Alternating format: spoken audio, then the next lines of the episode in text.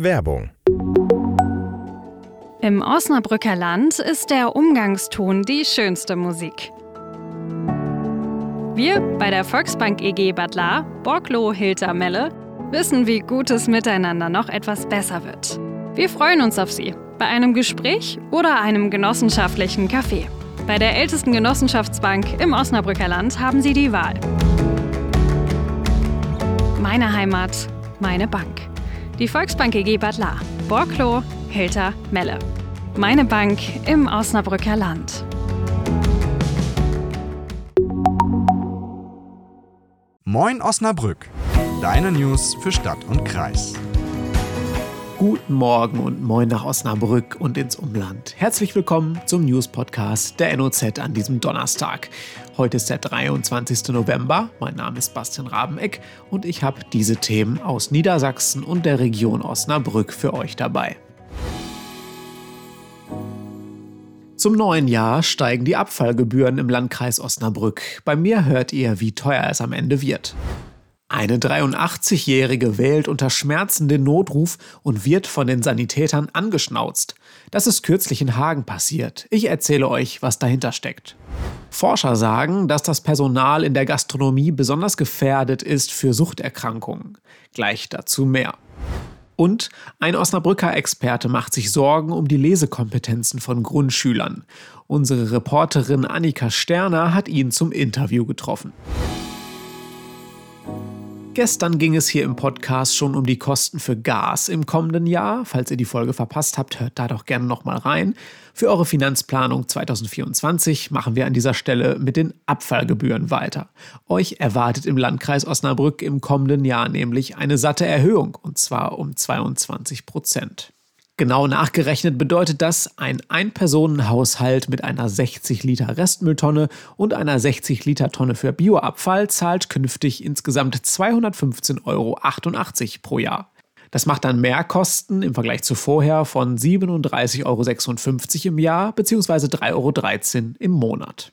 Ein Grund für die Gebührenerhöhung ist laut der Avigo, also der Abfallwirtschaftsgesellschaft des Landkreises, dass Verluste aus den Jahren 2018 bis 2020 ausgeglichen werden müssten.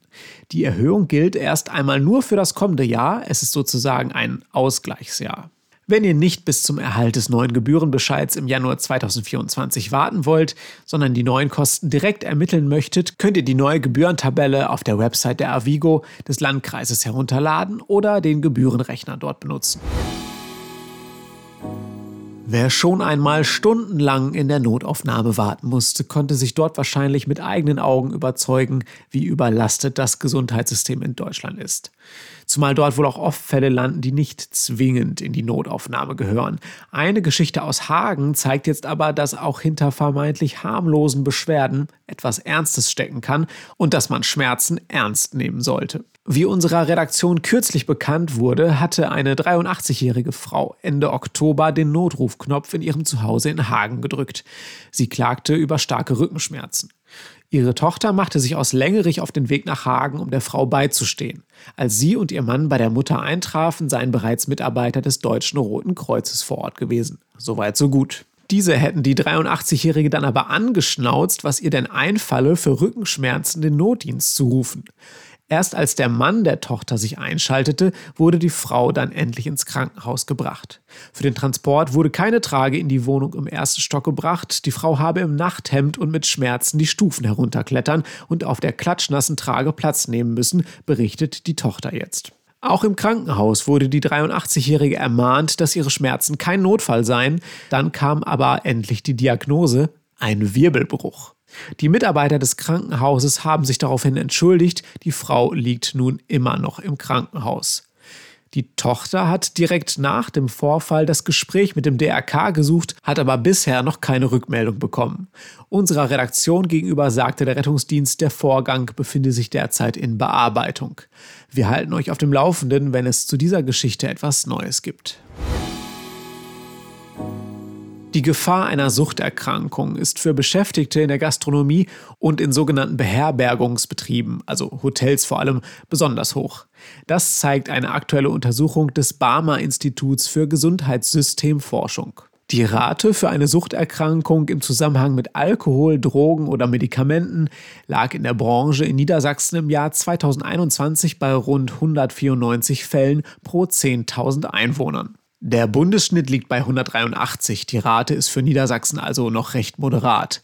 In ostdeutschen Ländern wie Mecklenburg-Vorpommern und Sachsen ist sie mit Werten von rund 244 und rund 226 dagegen überdurchschnittlich hoch. In Bremen sind die Menschen im Gastro- und Beherbergungsgewerbe mit einer Rate von 274 pro 10.000 Einwohnern besonders gefährdet.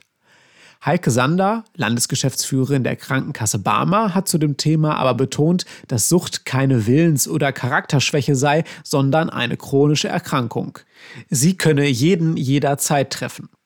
Wenn ihr euch über das Thema Sucht oder Suchtprävention genauer informieren möchtet, dann schaut doch mal auf den Websites der Diakonie für Stadt und Landkreis Osnabrück oder bei der Caritas vorbei. Dort werdet ihr alle nötigen Infos und auch Kontaktdaten finden. Jetzt, wenn es so früh dunkel wird, ist es verlockend, sich mit einem guten Buch auf die Couch zu legen und zu lesen. Für mich ist es das zumindest. Vielleicht geht es euch da ja ganz ähnlich. Vergangenen Monat ist zum Beispiel der vierte Teil der Fantasy-Reihe Tintenwelt herausgekommen oder die Biografie von Britney Spears, nur um hier mal völlig gegensätzliche Buchtipps abzugeben. Egal welches von beiden ihr vorzieht, Leseratten versinken ja gerne mal stundenlang in ihrem Buch und genießen das. Bei Kindern in der Grundschule beobachtet der Osnabrücker Experte Thomas Solbrich aber einen anderen Trend. Immer mehr Viertklässler können nicht richtig lesen und schreiben. Solbrich ist Geschäftsführer der Lega S Jugendhilfe in Osnabrück und macht sich Sorgen über diese Entwicklung. Die neue internationale Grundschulleseuntersuchung, kurz IGLU, bestätigt seinen Eindruck. 25 Prozent der Kinder erreichten nicht das Mindestniveau beim Textverständnis, das für die weitere Schulzeit nötig sei. Woran liegt das? Nun ja, zum einen lesen die deutschen Kinder laut IGLU mit 141 Minuten pro Woche fast eine Stunde weniger als der internationale Durchschnitt. Dazu komme noch der Lehrermangel in deutschen Schulen. Der sorge dafür, dass als erstes der dringend benötigte Förderunterricht für leseschwache Kinder gestrichen werde. Die Ursachen lägen aber nicht nur an den Schulen. Meine Kollegin Annika Sterner hat Thomas Solbrich im Interview noch weitere Gründe genannt. Thomas Solbrich hat mir im Gespräch erzählt, dass ein Problem ist, dass auch Erwachsene weniger lesen. Ähm, das führt dann auf der einen Seite dazu, dass sie auch ihren Kindern weniger vorlesen, aber auch dazu, dass es den Kindern zu Hause an Lesevorbildern fehlt. Und dazu kommt, dass es beim Vorlesen nicht nur ums Lesen geht, sondern auch darum, Beziehungen zueinander aufzubauen. Warum Lesen noch wichtig ist und wie man die Lesekompetenzen von Kindern stärken kann, erfahrt ihr in Annikas Artikel auf noz.de. Den Link habe ich euch auch in die Show Notes gepackt.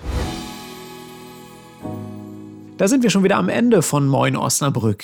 Den News-Podcast hört ihr morgen ab 5 Uhr an gewohnter Stelle. Und natürlich bei Spotify, Amazon Music, Apple Podcasts und in der NOZ Audiothek. Habt einen entspannten Donnerstag. Bis bald.